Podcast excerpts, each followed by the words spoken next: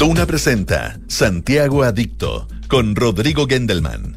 Auspicio de Anglo American. Por el cambio climático, lo estamos cambiando todo. Grupo Security. Compromiso sostenible. Que todos tus planes sean Entel. Te conviene. CB Galería. Con Enel puedes elegir un mañana mejor. Inmobiliaria Hexacón.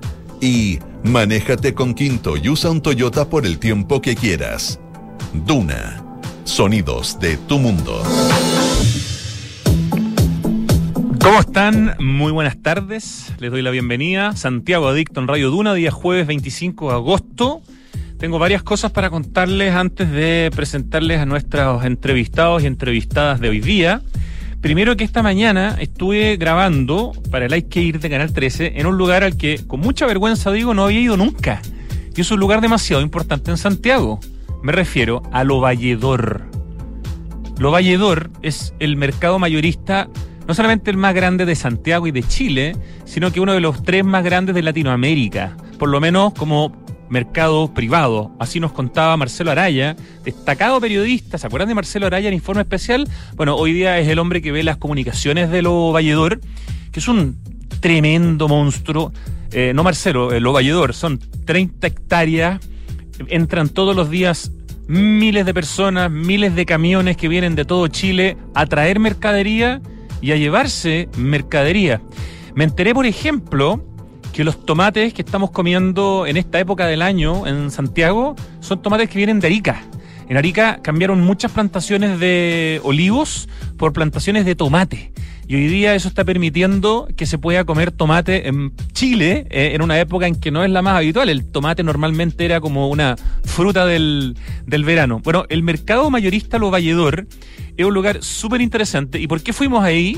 Porque nos enteramos que hay cerca de 40 restaurantes, entre restaurantes que son picadas, digamos, y food trucks, hay cerca de 40 restaurantes para ir a comer pero como comen los camioneros, o sea, con tutti. De hecho, el desayuno, nosotros subimos recién una publicación a Santiago Adicto, eh, el desayuno que nos ofrecieron en un lugar llevaba una cantidad de caldos, de consomé, de sopaipillas, de empanadas. Eh, o sea, de verdad es comida para alguien que necesita mucha energía. Se come rico, se come barato, hay muchas opciones. Después estuvimos en un food truck donde comimos un churrasco italiano y un completo italiano y así. Y cualquier persona puede ir a Lo Valledor. Lo único que se paga, si uno va en auto, se paga una entrada que vale alrededor de cuatro mil y tantos pesos y uno puede estar estacionado todo el día. La actividad peak en Lo Valledor es en la madrugada, ¿no? Cuando llega la gente a comprarle a los camiones que vienen llegando con la mercadería. Pero nosotros estuvimos hoy día entre las 9 y las 12 y seguía habiendo un tremendo movimiento. Y además hay toda una ruta de arte urbano que ha hecho Lo Valledor. Por la avenida principal, eh, la avenida Maipú, donde está Lo Valledor, esto es la comuna Pedro Aguirre Cerda, ¿eh? en el límite con la comuna de Cerrillo. De hecho, desde Lo Valledor se ve cómo están construyendo los edificios para los Panamericanos 2023 en el parque, frente al Parque Bicentenario de Cerrillo.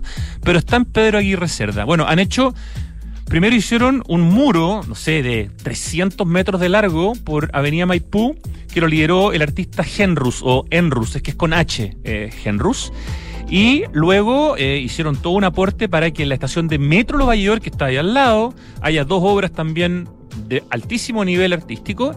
Y está también el tren que va a Nos, que está ahí al lado. Y hay también seis o siete murales fantásticos eh, donde Henrus también estuvo liderando, pero donde participaron otros artistas, como por ejemplo Kayosama. Entonces hay toda una ruta de arte urbano eh, que se puede vincular con un paseo y con su gastronomía en Lo Valledor, pero además es muy entretenido ir a ver las hortalizas, las frutas, las verduras, los mangos, las paltas. Eh, y además hay cosas que son sorprendentes. Por ejemplo, tienen una fundación que se llama Banco de Alimentos, que es una fundación de Lo Valledor, que en el fondo permite con la comida, eh, eh, digamos, con todos estos productos que ya no se pueden vender, pero a los que les quedan todavía dos o tres días de vida para poder ser consumidos en buenas condiciones, se entregan a no sé cuántas ONG que permiten alimentar a gente vulnerable. Eh, después, mucha de la, de la hoja en el fondo que se bota, eh, permite también entregársela a gente que, por ejemplo, el año pasado que tuvimos una sequía espantosa, dentro de la sequía de 13 años que llevamos, pudieron con eso alimentar a sus animales. Hay muchas acciones que vienen desde Lo Valledor y la verdad que fue súper interesante conocer este lugar. Como les digo, es muy grande, pero está al lado del metro, al lado del tren y también tiene estacionamientos para quienes vayan en, en auto. Así que pueden ir a Lo el fin de semana o en la semana a almorzar, eh, a desayunar como campeón. Eh, a ver la ruta de Arte Urbano y a ver cómo funciona este mercado mayorista, el más grande de Chile. Él tiene más del 90% de participación entre las ferias mayoristas. O sea, La Vega, que nosotros creemos que es como la feria, es como un, una hormiga al lado de lo, de lo Valledor. Así la diferencia. 90% de participación de las de ferias mayoristas. La Vega tiene como un 4%. Esa es más o menos la, la comparación. Ya, esa es una cosa. Otra cosa que quería eh, contarles es que nos acaban de contar desde Constructo, este excelente proyecto eh, editorial de arquitectura que organizan concursos de arquitectura, que hay una convocatoria abierta para eh, un proyecto llamado Chile Arquitectura Joven. Esto lo hace Constructo junto a Lomo. Constructo, en asociación con Corporación Lomo, abren una convocatoria abierta a una selección de obras recientes en Chile a ser incluidas en una publicación que será lanzada en Nueva York, ojo, el 2023 como evento colateral a una exposición de arquitectura. Las obras serán seleccionadas por los directores de Constructo, además de dos invitados internacionales. Requisitos, arquitectos nacidos desde 1975 y obras terminadas desde el 2015. Se podrá presentar un máximo de tres obras. Eh, bueno, después hay una serie de características de la preselección, como hay que entregar dos impresos idénticos, pero eso ya lo pueden ver en la página, en el, Instagram, por ejemplo, de Constructo, que es arroba constructo 1, en el Instagram de la Corporación Lomo, que es arroba corporación Lomo, y también en el Instagram youngarchitectsfestival.cl. Así que los capos de, de constructoria abierta para arquitectos y arquitectas, así que aprovechenla. Y lo tercero, eh, y último, creo, pero no menos importante, es que el Colegio de Arquitectos a través de su presidenta me hizo llegar una carta por unos comentarios que yo realicé el martes en este mismo programa eh, acerca de la reciente entrega de los premios de arquitectura del Colegio de Arquitectos. Estoy esperando que se me abra la, la, carta, juro que la quiero leer, pero no se me ha abierto todavía, pero en eso estoy. Eh, y la idea, bueno, pues es leerla porque me piden en el fondo, me piden su justo derecho a réplica. Eh, así que la estoy buscando y si no alcanzo a, a, leerla hoy día, la leeré mañana. Pero ahí me dice que está abriendo. Ya, ahí se, se abrió. Dice, eh, ante las opiniones y especulaciones imprecisas realizadas por usted en la edición del martes 23 de agosto de 2022 en su programa Santiago Adicto, permítame aclararle lo siguiente. Esto me lo escribe en el fondo desde el colegio la presidenta Jadille Baza. Eh, básicamente yo dije que estaba sorprendido de mi ignorancia eh, porque no conocía a casi ninguno de los ganadores y ganadoras de los premios de este año, salvo unas excepciones en el fondo. Eh, también dije que eh, el Colegio de Arquitectos, es un secreto a voces, está un poco dividido, producto de que cuando se seleccionó al nuevo directorio, el director, la persona que obtuvo más votos no quedó como presidente. Y esa es una tradición que siempre entiendo se había respetado, pero este año no fue así. Eh, esto produjo esta carta que estoy leyéndoles, que dice, a ver, los premios y distinciones CA, Colegio de Arquitectos, son uno de los principales reconocimientos a los arquitectos y arquitectas del país que son referentes para nuestro quehacer por su excelencia, trabajo y aporte a la arquitectura. En esa línea, lamento la denominación de premios chicos. Ojo, yo lo que quise decir, voy al tiro a aclarar, cuando dije premios chicos, es que comparado con el Premio Nacional de Arquitectura, eh, que se entregó hace algunos meses, estos premios son un poco menos importantes. Uno tiene claro que está el Premio Nacional de Arquitectura y por otra parte están estos premios o distinciones que yo los considero importantes. De hecho, yo me gané uno el 2017, pero menos relevantes, digamos, que eh, el Premio Nacional de Arquitectura. Eso quise yo decir, no quise descalificar a nadie, pero bueno. Entonces, lamentan, dice, lamento la denominación de premios chicos y el ninguneo al trabajo de años de los colegiados y colegiadas galardonadas que usted hizo. Yo dije que no los conocía, dije que era ignorante. Eh, que yo no los conozca no significa nada. Me parece esto es, esto es mi comentario. Sigo con la carta. Me parece inaceptable, dice la presidenta del Colegio de Arquitectos, por otra parte, que especule que la entrega de los premios y distinciones sea, se deban, o se deben, perdón, a otras razones, entre comillas, por lo cual le insto a establecer de forma clara cuáles serían las otras razones a las que se refiere y no especular sobre el arduo trabajo colectivo que realiza esta institución y su directorio, así como el de las y los arquitectos galardonados. Bueno, eh, ahí hago un paréntesis respecto en el fondo de, primero, mi ignorancia respecto de la mayoría de los ganadores y algunas suspicacias que podrían haber respecto de que pueden ser quizás, no sé, favorecidos favorecido unos arquitectos y no otros, yo le pedí al Colegio de Arquitectos que me mandara la lista de los que competían para los distintos premios para ver en el fondo, eh, para poder tener contexto. Y me dijeron que por regla eso no se puede hacer. Por lo tanto, si yo no puedo conocer quiénes competían contra los que, contra los que ganaron no conozco la mayoría de los que ganaron, bueno, por lo menos me declaro sorprendido. Así que ahí hago otro paréntesis. Segundo eh, punto de la carta dice, estos galardones son reflejo de la composición diversa de nuestra asociación gremial que por tantos años olvidamos. Hay infinitas formas de hacer arquitectura, tanto de forma personal como colectiva en beneficio de una mejor vía para los chilenos y chilenas. Y nosotros, como Colegio de Arquitectos de Chile, debemos fomentar esa diversidad. Ahí está la riqueza de las y los arquitectos de nuestro país y que esta presidenta seguirá incentivando. El grupo de arquitectos y arquitectas ganadoras en esta edición de los premios y distinciones SEA han cargado con pasión y compromiso con las actividades gremiales por décadas en comités y delegaciones zonales, con un trabajo silencioso y abnegado que lamentablemente usted se jacta de no conocer. Y punto 3 dice, ahora respecto a lo que menciona erradamente sobre un supuesto quiebre de las tradiciones al elegirme como presidenta, permítame comentarle que nuestros estatutos establecen que la composición de los cargos del Colegio de Arquitectos de Chile se elige a través de una sesión constitutiva del Directorio Nacional, en la cual de forma democrática fui honrada con este cargo. En tal sentido, lamento la difusión de esta información por parte suya, la cual cabe considerar es completamente falsa. ¿Ok? Y solo busca dañar la imagen y prestigio de nuestro gremio y cuestiona sin argumento alguno los mecanismos democráticos establecidos en nuestros estatutos. Y cuatro, y finalmente, la presidenta nacional del Colegio de Arquitectos me dice en esta carta, a propósito de mis declaraciones del día martes en esta radio, en este programa, en caso que desee profundizar sobre la materia, lo invitamos a conversar para que pueda interiorizarse en detalle de la verdadera situación de nuestra institución, particularmente en virtud del estrecho vínculo que ha tenido y tiene con el Colegio de Arquitectos de Chile y sus asociados. Jadille Baza, presidenta nacional Colegio de Arquitectos de Chile. Ahí le dio la carta completa em, con su derecho a réplica y he hecho algunos comentarios para dar un poco más de contexto.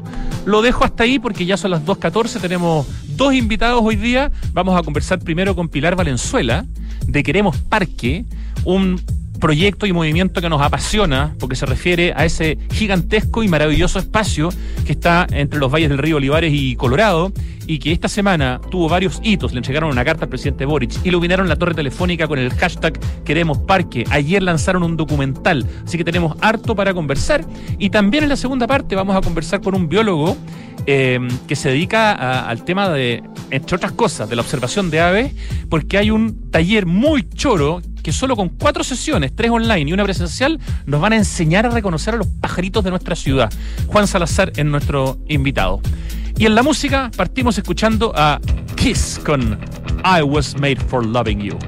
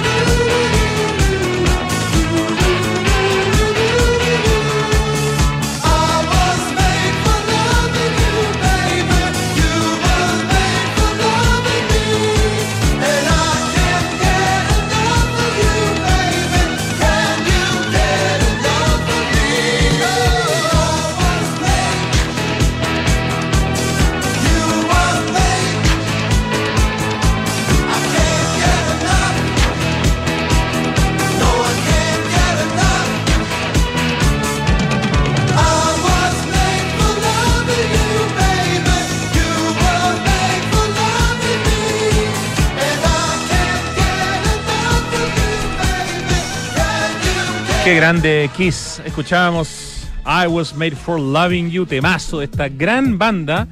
Y ya estamos en línea con Pilar Valenzuela, que es parte del equipo que lidera ese importantísimo proyecto em, que se llama Queremos Parque. Muy buenas tardes, Pilar. Hola, muy buenas tardes, Rodrigo. ¿Cómo estamos? Aquí estamos, contentos, súper contentos. Qué bueno, Pilar. Yo te, eh, ¿tú, tienes un cargo específico, porque yo sé que ustedes son un grupo de personas que han levantado este tema hace ya bastante tiempo y tú eres una de las que lo dirige, pero no sé si es como directora ejecutiva o, hay un cargo específico. Soy coordinadora. Coordinadora. de, la campaña, sí. Ya, coordinadora de la campaña. Queremos, Parque, que ya hace rato juntó las 142 mil firmas que quería juntar, que eran la misma cantidad de hectáreas que mide este, este sueño, ¿no es cierto? Sí, las juntamos ya hace ya tres años y seguimos juntando y ya vamos en más de 200.000 personas que han firmado apoyando la campaña. Fantástico. ¿Qué pasó? Ya vamos a hacer un poco de contexto para los que todavía no saben de qué estamos hablando, pero algo, ¿qué, pasó? Que, han pasado tantas cosas en los últimos días. Se le entregó una carta al presidente Boric, se iluminó la torre de la telefónica con el hashtag Queremos Parque, se lanzó ayer un documental en el Seina, ese maravilloso lugar que está ahí en el Instituto Nacional, eh, dirigido por Víctor Leighton. Esto es como un, volvamos a darle fuerza al tema. Sí, estamos en la semana de los parques, que de los parques nacionales esta semana. Ayer era el día de los parques nacionales y por eso aprovechamos ese hito para lanzar nuestro el documental. Que lo que queremos es que más gente pueda conocer un poco este territorio que está tan cerca de Santiago, detrás de nuestra eh, digamos, metido, escondido en la cordillera.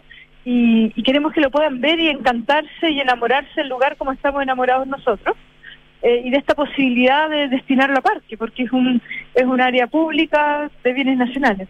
Entonces estamos y agarrando como revuelo en la campaña, eh, estamos en otro gobierno y, y le dimos así como un espacio para instalarse y ahora vamos con todo nuevamente a pedir el parque. Con todo nuevamente, qué importante. Ya, hagamos un, hagamos, pensemos que estamos, que estás conversando con alguien que por primera vez escucha queremos parque, que se entera que hay 142 mil hectáreas eh, que pretenden, de parte de vuestra organización y de tantos ciudadanos que han firmado más de 200 mil, que este espacio que está en la zona más o menos del cajón del Maipo, pero no solamente ahí, se transforme en el fondo en un espacio protegido. Cuéntanos qué es este lugar y, de dónde viene, digamos, este, este sueño, porque hubo, una, hubo algo que pasó en algún momento que hizo que ustedes dijeran, ya, acá hay que meterse, hay que pelear, hay que dar la pelea porque la podemos lograr. Bueno, este es un territorio que tiene una historia bien larga, era un, eh, un territorio que, por, cortarlo, por contarlo la más corta, era del ejército y hubieron muchos intentos hace más de 20 años de tratar de recuperar este territorio para protegerlo. Y se declaró área, eh, área de interés turístico, área de interés eh, científico minero, área de, preservación ecológica. Fueron distintos intereses y muchos esfuerzos por ir recuperándolo. Se fue recuperando por pedazos, un, un, un predio primero, otro después, y se termina de recuperar el año 2019 en marzo. Todo el esfuerzo venía ya haciéndose de antes y en 2018 nosotros sabíamos que esto venía, ya lo venía anunciando el Ministerio de Bienes Nacionales y nosotros empezamos a preparar una campaña para que una vez que se pasara a bienes nacionales se destinara a parques, porque dejaba de ser del ejército y había que entonces definir qué se hace con este gran territorio. Es un territorio fantástico de dos cuencas muy grandes que están toda la entrada del volcán Tupungato a 60 kilómetros de Santiago. Yo invito a los que nos están escuchando a meterse a la página de queremosparque.cl y puedan ahí revisar el mapa y la información de la campaña con mayor detalle. Eh, el año, perdón, hace unos pocos años cuando sucedió esto, ¿cuál fue la ¿cuánta fue la cantidad de hectáreas que le devolvió de alguna manera o le entregó el ejército a bienes nacionales? 142 mil. Ah, las 142 mil totales. Yo, yo pensé que era una parte... primero, no me acuerdo bien cómo fueron las cifras, pero, primero fueron 37 mil de ahí, y de ahí el resto que es la diferencia, 105 mil hectáreas.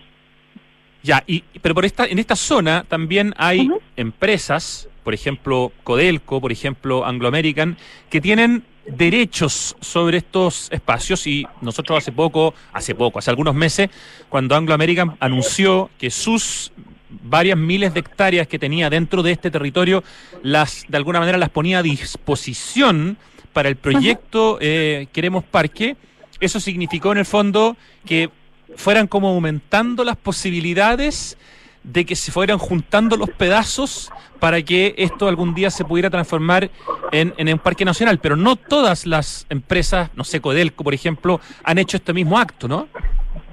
Sí, bueno, eh, lo que tiene Anglo American y Codelco, y, también hay otras mineras más pequeñas, eh, son concesiones mineras. Ellas son dueñas del subsuelo, no del suelo. Entonces, ellas no, no es que entreguen territorio, sino lo que hizo Anglo American, que lo valoramos mucho también porque en el fondo se retira del conflicto del parque, lo que ellos hacen es decir, no vamos a ocupar las concesiones mineras.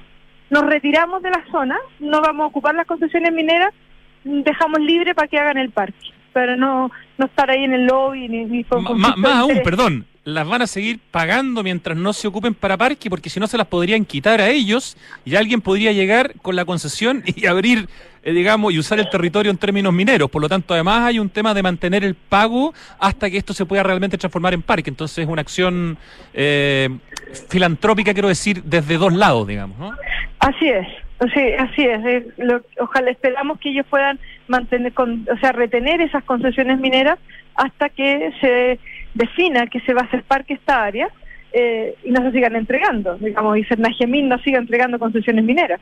Entonces, eh, sí, estamos muy agradecidos de eso con Anglo American, de que se hayan retirado del territorio, que hayan permitido el parque y que ojalá retengan las concesiones mineras. Esperamos lo mismo de Codelco, que es otro otra empresa que es dueña de varias concesiones mineras. No hemos podido concertar una reunión con ellos para poder conversar eh, y, explicarles también el proyecto parque. Porque, eh, ¿por qué queremos hacer un parque? Porque aquí tiene mucho sentido. Entonces, lo que queremos es que las mineras puedan entender la importancia de este lugar. Hemos podido también conversar con Cementos Bio Bio, estamos en conversaciones con ellos. Eh, pero con Codelco todavía no hemos logrado concertar una reunión. Aprovecho la radio para pedirle al Máximo Pacheco. Además que Codelco es el Estado, o, sea... Que hayan de, de, Codelco que nos contacten. Nosotros lo hemos intentado, le hemos mandado correos y queremos poder conversar con ellos y contarles la campaña y que ojalá también como nosotros se enamoren de este espacio maravilloso al lado de Santiago. Codelco, haga como Anglo, póngase, y además encima usted tiene como empresa pública el deber mucho mayor todavía de ponerse con el con este territorio, con este con este tremendo proyecto que es Queremos Parque. Estamos conversando con su coordinadora eh, Pilar Valenzuela eh, y porque esta semana han pasado muchas cosas, como decíamos, se le entregó una carta al presidente Boric, se iluminó, ayer se iluminó la torre de la telefónica o antes de ayer. Antes de ayer, el martes iluminamos la torre de la telefónica. Y ayer se lanzó este documental, Queremos Parque, que dirige Víctor Leighton. Es un documental que se va a poder ver, que va a estar disponible para la gente de alguna manera pronto, o, ya está, Pilar. Todavía no está disponible, lo vamos a mostrar en salas, vamos a mostrarlo mostrando en la sala, en el Cine Arte Alameda, vamos a informar por nuestras redes sociales fecha y hora con precisión. Este fin de semana vamos a, estarlo, vamos a estar mostrándolo en Farillón, en distintos lugares, y invitamos también a que nos ayuden a mostrarlo. Queremos mostrarlo en sala primero un poco, antes de dejarlo libre en Internet, que lo vamos a hacer, pero si nos pueden ayudar a mostrarlo en sala, eh, a los que estén escuchando, las municipalidades, a todos, eh, estaríamos muy agradecidos que nos ayuden con eso. Es un documental con una fotografía muy linda, entonces queremos poder mostrarlo en pantalla grande, porque se luce y se y uno lo, nota mucho más que si solamente lo ves en televisión o en un computador. Entonces, y se valora más aún esperar un poquito el territorio. a que harta gente lo vea en sala. Yo, yo tuve la posibilidad de ver el trailer, digamos, y, y la verdad que es muy lindo, está muy bien fotografiado, hay frases que son súper potentes, como, por ejemplo, eh, la decisión del parque es una decisión de país no sé si quieres comentar esa frase porque en realidad muestra un poco la importancia que tiene este sueño, este proyecto, eh, esta campaña llamada Queremos Parque. Es un tema demasiado importante, esta área de 142 mil hectáreas entre los valles del río Olivares y río Colorado, porque aquí estamos hablando de los glaciares que nos proveen de agua, y estamos hablando de la posibilidad de que la gente que vive en la zona central tenga acceso a la cordillera a unos lugares que uno no se imagina la belleza que tienen. Yo tuve la suerte de ir en helicóptero y conocer, por ejemplo, el Salto del Olivares de 500 metros y una cuestión para volverse loco. O sea, es de una belleza... No necesitas, bueno, no, siempre se necesita ir a Torres del Paine, pero casi no se necesita ir a Torres del Paine cuando uno conoce este, esta zona, Pilar. Así es, es una zona que tiene muchos lugares y rincones muy, muy bonitos. Y la campaña tiene varios desafíos. Uno, el que nombras tú, o sea, crear este parque tiene la gracia de resguardar los glaciares y las fuentes de agua para Santiago. Tiene, también estamos en una zona de biodiversidad endémica, o sea, de especies de vida silvestre que están aquí solo aquí y en ningún otro lugar del mundo, eso significa que sean endémicas, y estamos con un desafío también de preservar toda la cultura riera, que nos que es muy interesante y toda la transhumancia que ha habido en la cordillera, no solo de los arrieros, también de los montañistas, que no tienen para dónde salir porque está todo muy cercado y muy privatizado. Pero hay un desafío también mayor, que es democratizar el acceso a la naturaleza. O sea, la gran mayoría de los chilenos nunca han estado en un parque nacional y la gran mayoría de la gente no conoce una aventura en la naturaleza, que no es lo mismo que ir de picnic, sino tener desafíos de poder sentir esa conexión, es eh, esa esa cosa, esa magnificencia que tiene la naturaleza que es sobrecogedora. Entonces, tener un gran parque a 60 kilómetros de la Plaza de Armas de Santiago es una posibilidad de que muchos chilenos puedan acceder. Tenemos la mayor cantidad de población aquí en la zona central, 7 millones en Santiago, a la puerta de este parque, que, y no hay ningún otro gran parque en toda la zona central de Chile. Entonces, es una posibilidad bien espectacular en el fondo de que mucha gente pueda tener esta experiencia y enamorarse de la naturaleza, porque eso no es una no es algo que uno se pueda sensibilizar solamente porque te digan, es algo que uno se empieza a sensibilizar porque lo siente. Entonces, ¿por qué nos cuesta reciclar? ¿Por qué nos cuesta darnos cuenta de los problemas de cambio climático, bajarnos del auto?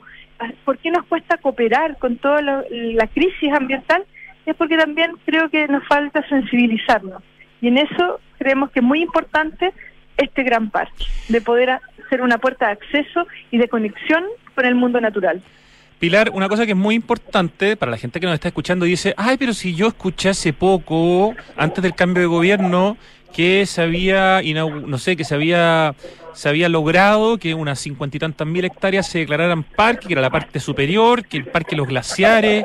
Cuéntanos qué pasó con eso, porque aparentemente quedó en nada y por lo tanto seguimos en cero de alguna forma en términos de áreas protegidas por el Estado, ¿no? En, en estas 142 mil hectáreas.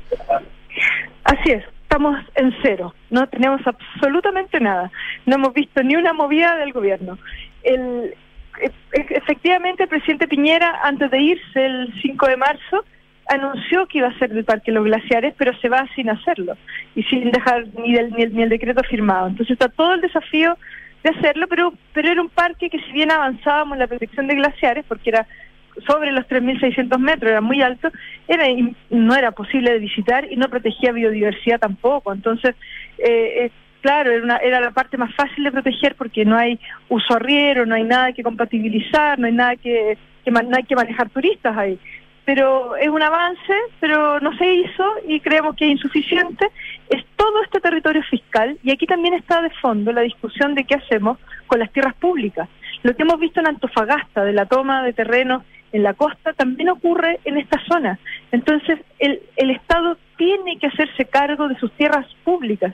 Lo que no puede ocurrir es lo que está ocurriendo, que es el abandono de las tierras públicas, es la ausencia del Estado. No es que no haya gente, hay gente ahí y hay arriero y todo, pero hay ausencia del Estado, de plan de manejo, de reglas, eh, de cómo se usa. Entonces necesitamos que entre el Estado, que también parte de este territorio es lo que se llama Mirador, Mirador de Cóndores, que fue muy polémico porque ah, salió una foto una foto en, en uno de, una en la prensa con un montón de gente sacándole fotos a una portada de las últimas noticias y ahí se clausuró el acceso y ahora recién supimos que el gobierno regional le entregó unos fondos bien importantes a la municipalidad para que puedan hacer toda una infraestructura para controlar el acceso al eh, Mirador de Cóndores. Y el mismo gobernador Claudio Rego nos decía aquí hace algunos días que justamente él quisiera que esta fuera una de las puertas de acceso al proyecto, al sueño Queremos Parque, ¿no? A este gran parque que ustedes, por el que ustedes están trabajando.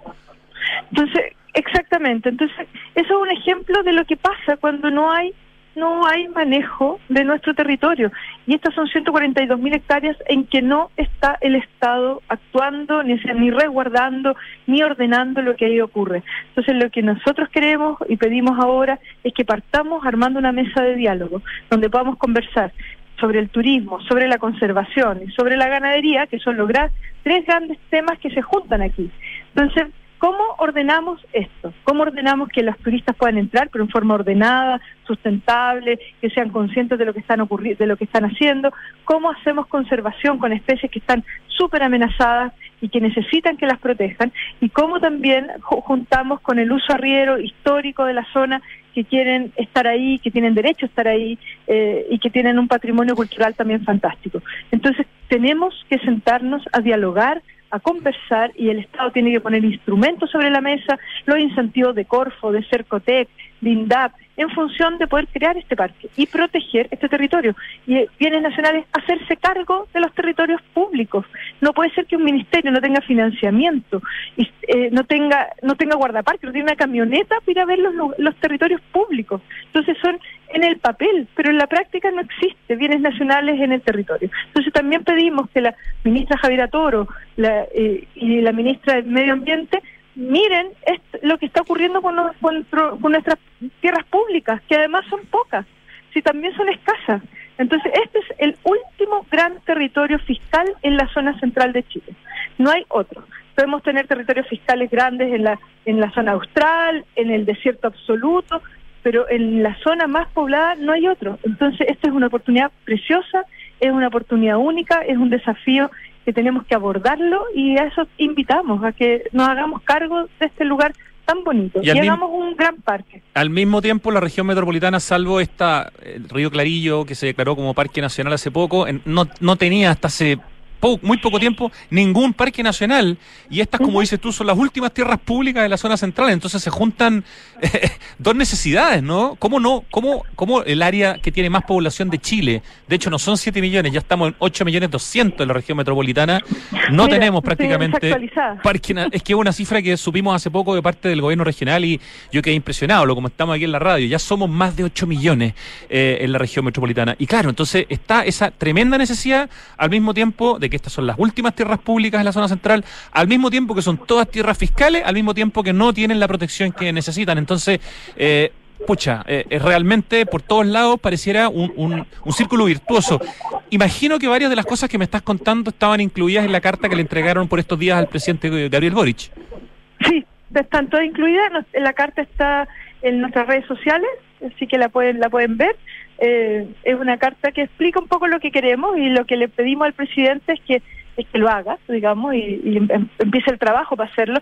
Sabemos que no es de un día para otro, pero queremos que eh, comience porque no ha comenzado, no hay una mesa de diálogo, no hay una intención, no hemos podido conversar con la ministra del Medio Ambiente, nunca hemos podido conversar con ningún ministro de Medio Ambiente para contarle este proyecto. Entonces le pedimos a la ministra Maisa Roja que nos reciba, nos, eh, que converse con nosotros, que le podamos contar con calma este proyecto que es precioso. Cuando estamos hablando de 8 millones de personas, estamos hablando más de un tercio de la población de Chile que, tendría acceso a un parque, yo creo, va a ser el parque más importante del país. Eh, Además, podría fomentar el turismo de manera eh, muy importante. Eh, la gente que viene a Chile y que se queda una noche en Santiago para, después rajar, digamos, a Isla Pascua o San Pedro Tacama o Torres del Paine, tendría motivos para quedarse aquí bastantes más noches o venir directamente solo a Santiago porque habría un parque nacional de nivel internacional. Así es. De hecho, tú nombraste Río Clarillo. Sí. Este parque que estamos planteando es 10 veces Río Clarillo. 10 veces. Y el, y el tamaño es muy importante porque alguien que viene, un turista que viene de Alemania o que viene de otro, de otro lugar, viene a un parque que le ofrece una aventura de una semana, de 10 días pero no una visita por el día. Eso es, para pasar el día, no tiene valor igual, por supuesto, y importante para más para los chilenos, pero para el turismo receptivo, para el ingreso de divisas al país, los, los grandes parques son lo más importante. Entonces, y para proteger también grandes especies, tener una tropilla de guanacos, que hayan cóndor, que hayan pumas, requieren grandes territorios. Entonces, necesitamos también grandes áreas protegidas. El tamaño también importa. ¿eh? Entonces, eh, invitamos es que Santiago pueda ser la capital de turismo de montaña, que yo creo que puede serlo, requiere de este gran parque. Y acá hay 32 cumbres, hay cuatro cumbres preciosas sobre 6.000 metros, lo corona el, volcán Tupungato, con el volcán Tupungatito al lado, con una laguna en su cumbre, está rodeado de otras 28 cumbres de 5.000 metros, el salto más alto de agua, como tú contaste, de más de 550 metros. Por el lado argentino tienen un millón de hectáreas protegidas con las cuales hacer sinergia. Entonces, puede ser realmente un parque espectacular en donde los montañistas del resto del mundo vengan para acá como van a otros lugares a conocer, eh, digamos, el acceso a la montaña, que representa el 20% del turismo mundial. Entonces tenemos una oportunidad además económica muy interesante, que también podemos mirar. Oye, otra cifra que permite eh, entender las magnitudes, eh, el parque metropolitano, que es uno de los parques urbanos más grandes del mundo, mide 737 hectáreas. Cuando uno lo ve desde la altura, desde la, desde la perspectiva, uno se da cuenta que eh, no es el Cerro San Cristóbal, son seis cerros, es gigantesco. 737 hectáreas. Aquí estamos hablando de 142 mil hectáreas. O sea, estamos hablando como de 180 parques metropolitanos. O sea, es un tamaño eh, realmente impresionante el que necesitamos eh, que se cuide. Ahora, ¿quién debería, desde, la, desde lo más lógico, liderar de parte del Estado, digamos, em, un proyecto como este? A mí me suena que el, gobierno regional, de alguna manera, es quien debiera o podría, o por además sé que hay un interés genuino, digamos, de parte del gobernador actual por el tema de los cerros isla, por el tema de las naturalezas, etcétera. El, el gobierno regional metropolitano debiera ser un, un líder importante dentro de la coordinación con ministerios y con eh, mineras y con empresas, eh, o, estoy pensando incorrectamente, Pilar Valenzuela? No estás pensando incorrectamente, Rodrigo Gendelman. Gracias, menos mal. Pero yo creo que yo creo que son varios. Entonces, efectivamente, tiene un rol importante la gobernación, pero quien legalmente eh, define que crear un parque es el Ministerio de Medio Ambiente, quien es dueño del territorio, el Ministerio de Bienes Nacionales, y quien debiese administrarlo con la ley actual es el Ministerio de Agricultura, a través de, de CONAF. Entonces creo que son, son tres ministerios más el gobernador que tienen un rol importante y también tiene un rol importante el municipio, porque todo este territorio está completo dentro de la comuna de San José de Maipo y representa un tercio de la comuna de San José de Maipo, que es una comuna muy grande. Entonces creo que acá hay cuatro actores eh, fundamentales del Estado y por supuesto economía también que tiene que financiar la creación del parque. Entonces, por lo menos debería estar el municipio, la gobernación, Ministerio de Medio Ambiente, Bienes Nacionales y Agricultura. O sea, necesitamos una mesa de trabajo urgente y eso me imagino que está, bueno, lo comprobaremos después cuando veamos las redes sociales de Queremos Parque. Eh, en parte la, debe estar expresado en la carta al presidente Boric. Estamos conversando con Pilar Valenzuela, coordinadora de Queremos Parque, este sueño de llevar o de convertir estas 142 mil hectáreas fiscales entre los valles del río Colorado y del río Olivares en un parque nacional, en una zona protegida, en un espacio que permita el acceso democrático y fácil a la montaña. Me hacen una pregunta súper interesante respecto del acceso. ¿Qué pasa como con la vialidad para, para fomentar el acceso? Es decir, ¿qué debiéramos también incorporar en términos de, de, vialidad, si se entiende, en el fondo, de, de calles o de para que fuera fácil llegar eh, para que no sea una aventura demasiado eh, compleja. Eh, si pensáramos en que este proyecto se, se logra, se concreta, ¿qué debería pasar con ese aspecto, Pilar? Bueno, estamos hablando de un lugar, todo el cajón del Maipo, bien saturado en términos de tránsito. tiene una vía muy angostita, muy chiquitita, y, y claro, es un tremendo desafío. Yo creo que hay que buscar varias soluciones hay que verlo con el Ministerio de Obras Públicas, pero también se puede incluso abrir accesos desde Farillones. O sea, aquí acá está, está la ruta del Cóndor, que es una, una ruta que también llega a este lugar. Eh, habría que, yo creo que es un tema a pensar cómo se hace todo el transporte para que no el parque no sature más, sino que más bien desature el cajón, porque puede guiar los turistas hacia este sector y no saturar toda la ruta del cajón del Maipo. Eh, pero es un tema a, conversar y definir. en eso no, no, no hemos entrado tan en detalle de cuáles son las alternativas los costos y, todo lo que habría que hacer. Pero en el fondo la, la calle hoy día llega solo hasta la entrada del, del, Olivares y podría eventualmente, no sé, pues llegar a la base del Tupungato o a los pies incluso del Gran Salto. O sea, se podría eventualmente, de una manera bien hecha, democratizar muchísimo más todavía el acceso para que sea fácil, ¿no? Eh, no por eso que la gente deje la escoba, ni que se replete, ni que se llene de basura, pero, pero tiene que haber un punto de equilibrio entre lo fácil eh, y al mismo tiempo lo, lo, lo, ecológico. Así es, hay que mezclar turismo con conservación. Adentro hay rutas y hay muchas rutas marcadas por los arrieros, hay muchos senderos, y eso tiene que hacerse con un plan de manejo. O sea, ¿qué, qué lugares tú le vas a dar harto acceso? Así, porque también es un lugar que yo creo que hay que tener espacios, como tú dices bien, el Parque Metropolitano, que tiene 700 hectáreas y no tiene limitantes de gente. Yo creo que hay lugares que uno puede decir, ok, este lugar lo sacrificamos un poco para que mucha gente pueda meterse al río, bañarse, hacer picnic y disfrutar del lugar, y otros lugares que son más delicados, donde está reproducción de especies, eh, qué sé yo, tú, le, tú limitas y, Vas, y, y vas guiando a los turistas. Entonces, todo eso hay que hacerlo con un plan de manejo y en un gran diálogo de cómo manejamos este, esta gran área. Y eso es lo que estamos pidiendo, le hemos conversado con el gobernador, se está armando un proyecto para poder armar toda la base de información para hacer un plan de manejo y queremos que el gobierno arme una mesa de diálogo, empiece los servicios públicos a dialogar y a conversar cómo construimos este gran parque. Notable. Pilar el parque, Yo creo más importante que va a tener Chile. Totalmente. Felicitaciones por el documental, espero verlo pronto. Felicitaciones por la carta al presidente, felicitaciones por, por iluminar. ¿Eso lo hicieron con Delight Lab, lo de la torre telefónica? Sí, agradecemos mucho también los financiamientos que son siempre muy difíciles. El, eh, fue con financiamiento del IPI, la iluminación de la telefónica, fue la marca Patagonia que nos ayudó a financiar y hacer el documental, así que también muy agradecido y de muchos otros financiamientos pequeñitos que nos van llegando de regalo a la campaña. Queremos parque, queremos parque, queremos parque. ¿Cuáles son las coordenadas en redes sociales antes de despedirnos y la web, por favor? queremosparque.cl en nuestra página web y Queremos Parque nos van a encontrar en, en Twitter, Instagram y Facebook. Y, y, por favor que nos escriban, nos sigan, nos ayuden porque esto lo trabajamos en red.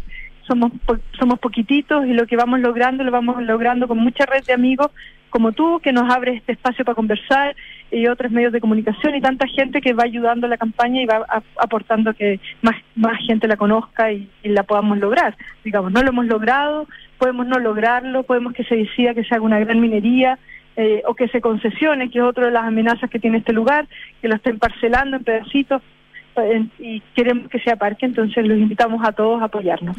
Grande Pilar Valenzuela, te mandamos un gran abrazo, muchas gracias por esta conversación. Muchas gracias a ti, Rodrigo, por el espacio. ¿ah? Un gran abrazo. Un abrazo. Nos vamos al corte, volvemos en segundos para hablar de avistamiento de pajaritos en Santiago, en la precordillera. De hecho, ya volvemos.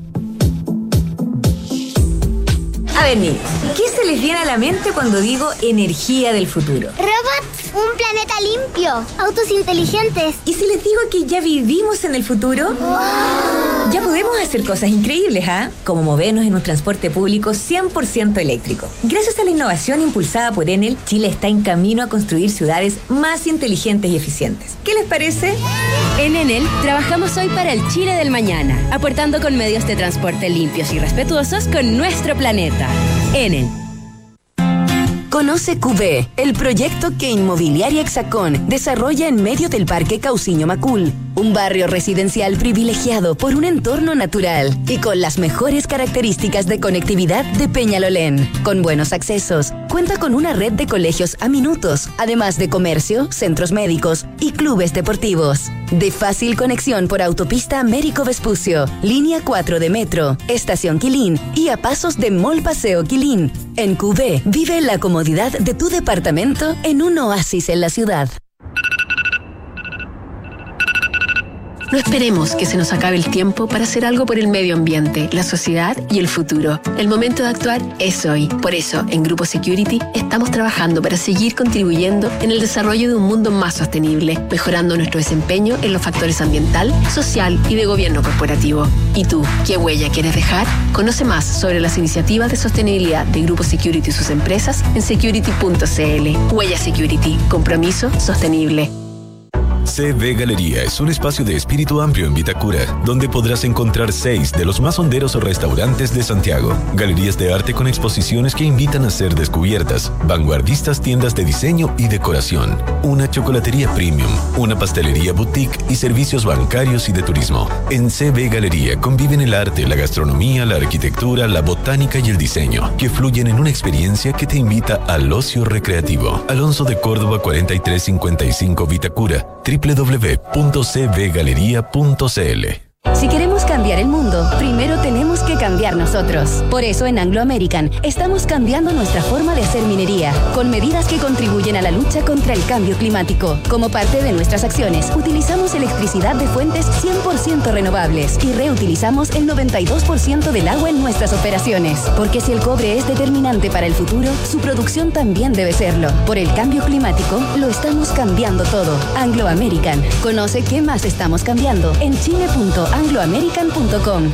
Los nuevos planes Entel están contigo en todas. Como los planes libres donde se puede navegar todo lo que quieras. Como los nuevos planes de Sumo, que puedes sumar planes adicionales para quien tú quieras, con los mismos gigas, minutos o roaming de tu plan por solo 9.900 cada uno. ¡Súbame a mí! ¡A mí! ¡A mí! ¡A mí!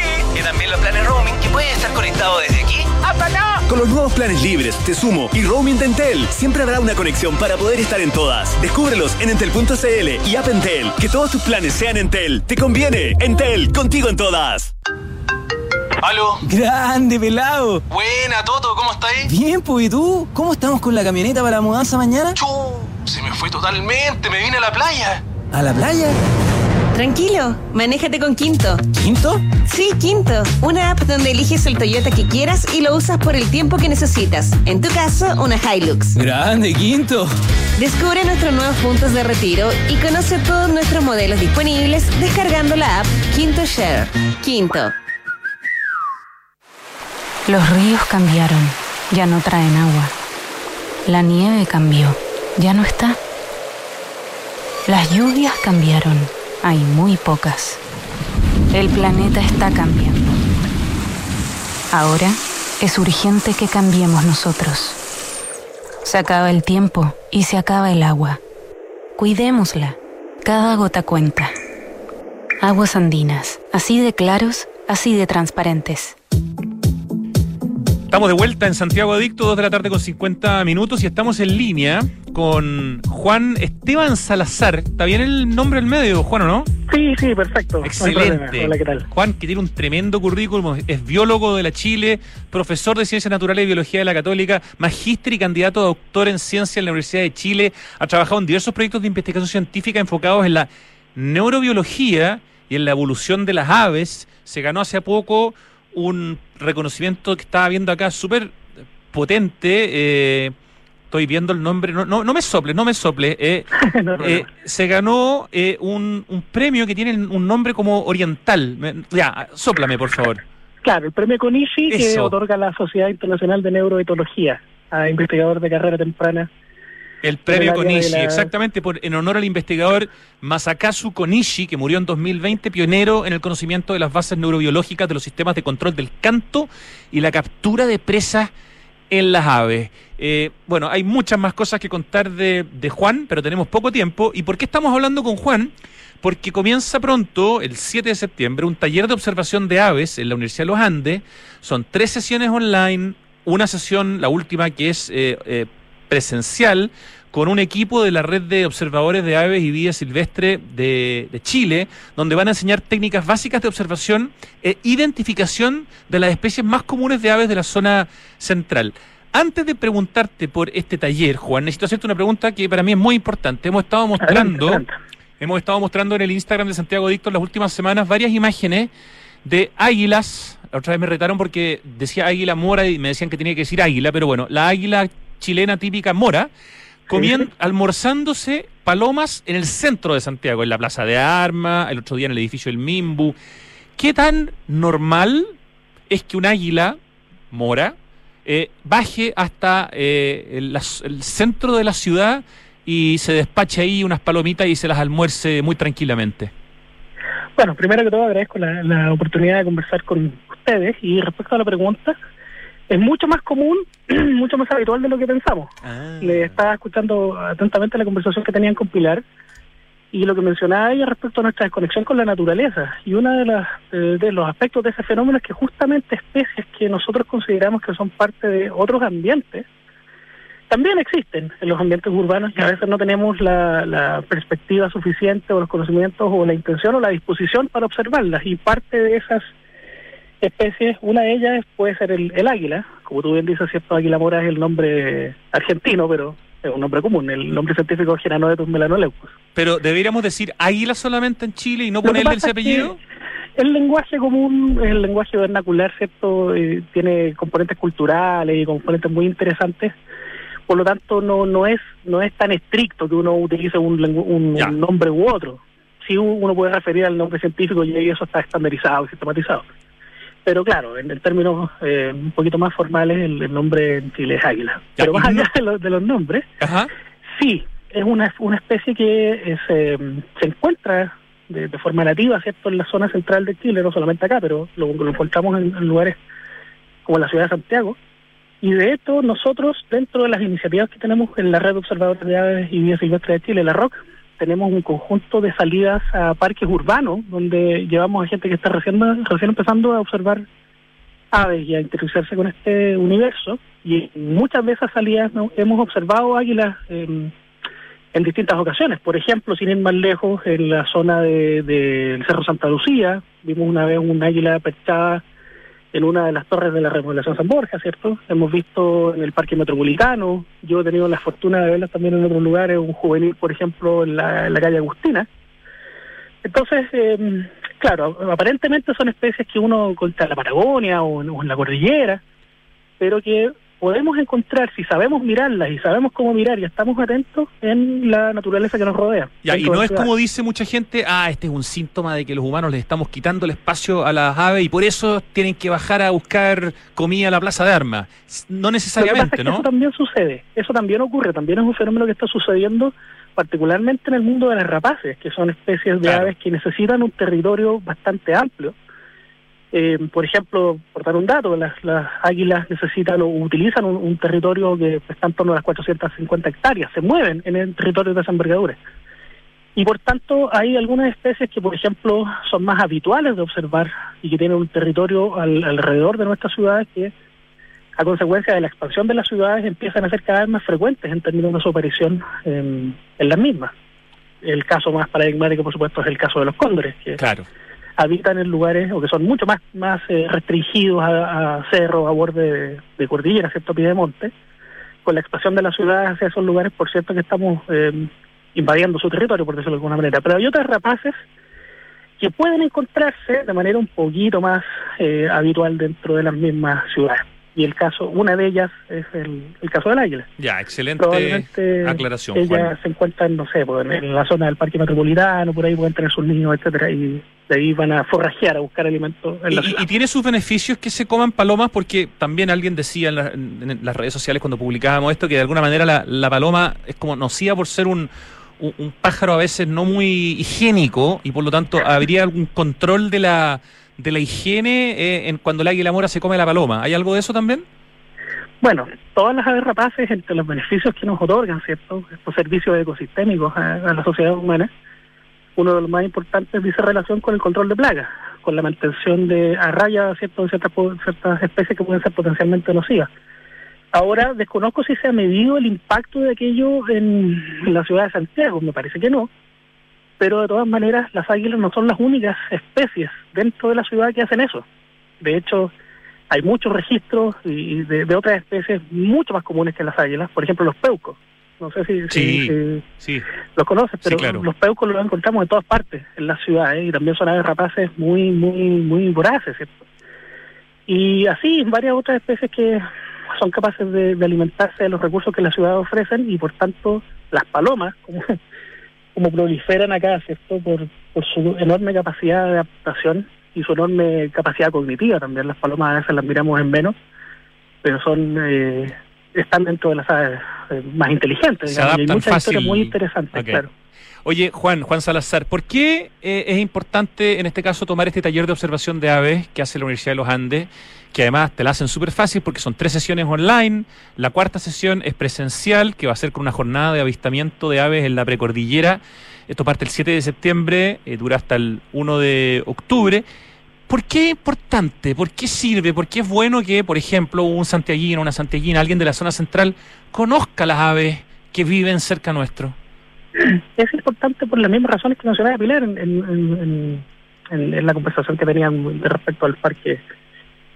Porque esencialmente nosotros al, al habitar en ciudades a veces eh, somos víctimas de este fenómeno de la extinción de la experiencia. ¿A qué me refiero con esto? A que siempre andamos mirando hacia abajo, andamos mirando nuestros celulares, andamos pendientes de, del día a día y se nos olvida que dentro de nuestras ciudades existe una biodiversidad muy abundante y muy extraordinaria. Se nos olvida que podemos encontrar no solamente aves, sino que también varios otros grupos de seres vivos y las aves en particular son la puerta de entrada a la naturaleza y por tanto nuestra manera de ver esto es que conectándonos con esas especies eh, podemos redescubrir este mundo que nunca deberíamos haber perdido de vista, que es el mundo natural. Nosotros somos parte de ese mundo natural. Y volviendo a observar, dedicando tiempo, dedicando eh, atención, prestando atención a esos entornos, no solamente vamos a conocer las aves, sino que también nos podemos ir reencontrando con nosotros mismos a través de un tiempo de pausa, de, de la vorágine, ¿cierto? Sí. Un tiempo de contemplación y que nos va a permitir vincularnos de nuevo con esa naturaleza tan extraordinaria que está presente y que se manifiesta, que eso nos aparece de repente en estas circunstancias como en la forma de un águila que se come una paloma en el centro de Santiago, o en la forma de un zorzal que, que puede estar comiendo gusanos aquí al lado y que eso esconde un mundo, una diversidad biológica y una diversidad conductual muy, muy interesante. Así que esa es la razón principal y la otra razón tiene que ver, por supuesto, con conocer las especies que nosotros podemos encontrar en Santiago. Es nuestro patrimonio, es parte de nuestro patrimonio, mm, no sé cómo llamarlo, natural, silvestre, pero es parte de nuestro patrimonio, nuestras aves. Absolutamente, no solamente eh, nuestro patrimonio no solamente es material, ¿cierto? Tenemos patrimonio inmaterial, patrimonio biológico, patrimonio natural, que eh, en su conjunto, si aprendemos a apreciarlo y a valorarlo, nos va enriqueciendo la vida no solamente las aves, todo el patrimonio en general y por eso eh, invitamos a la gente a participar de este de este curso que tiene otra actividad de inicio, de inauguración, que se va a hacer una, se va a hacer una charla abierta a todo el mundo, además el día 6 de, octubre, perdón, de, de septiembre. Es una charla que se llama Explorando los sentidos de las aves, donde vamos a hablar justamente de este mundo de eh, la vinculación que hay entre el tacto, la visión, la audición de las aves con la manera en la que éstas viven, cómo se alimentan, cómo comen. Y ahí vamos a hablar también de estos ejemplos de, de las aves rapaces y varios otros pajaritos muy interesantes que podemos encontrar en la zona central. Tremendamente interesante, la información está en uandes.cl, uno se mete en eventos y ahí les va a aparecer el taller de observación de aves. Juan, podría, la, la verdad que podríamos haber hablado 20 minutos más, pero se nos fue completamente el tiempo, pero te invito a que esta sea nuestra primera conversación porque encuentro que es un gusto hablar con alguien que sabe tanto y que además se apasiona por lo que sabe yo encantado, cada vez que me llamen a conversar de aves, donde sea, ahí estoy. Así Extraordinario.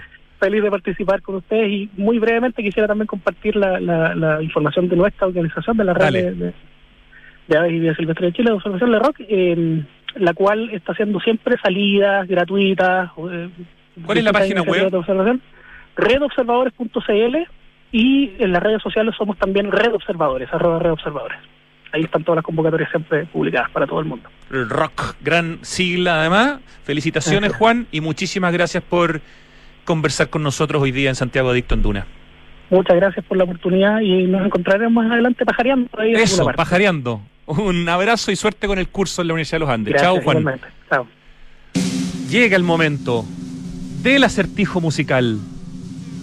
Y con ese redoble de tambores que no tengo idea de qué es, yo empiezo a contarles que ¿Qué será? Los platos del mundo los encuentras en SOG, Santiago Open Gourmet, capital de los sabores. Tienes que ir a probarlo. Con un 40% de descuento los jueves, todos los jueves de agosto, en el total de tu cuenta en los restaurantes Indian Box y el Bodegón de Lima, pagando con tu CMR o con tu tarjeta de débito del Banco Falabella. No te lo pierdas, en Santiago Open Gourmet, en el cuarto piso de Open Kennedy. Es un lugar extraordinario, es una gran experiencia.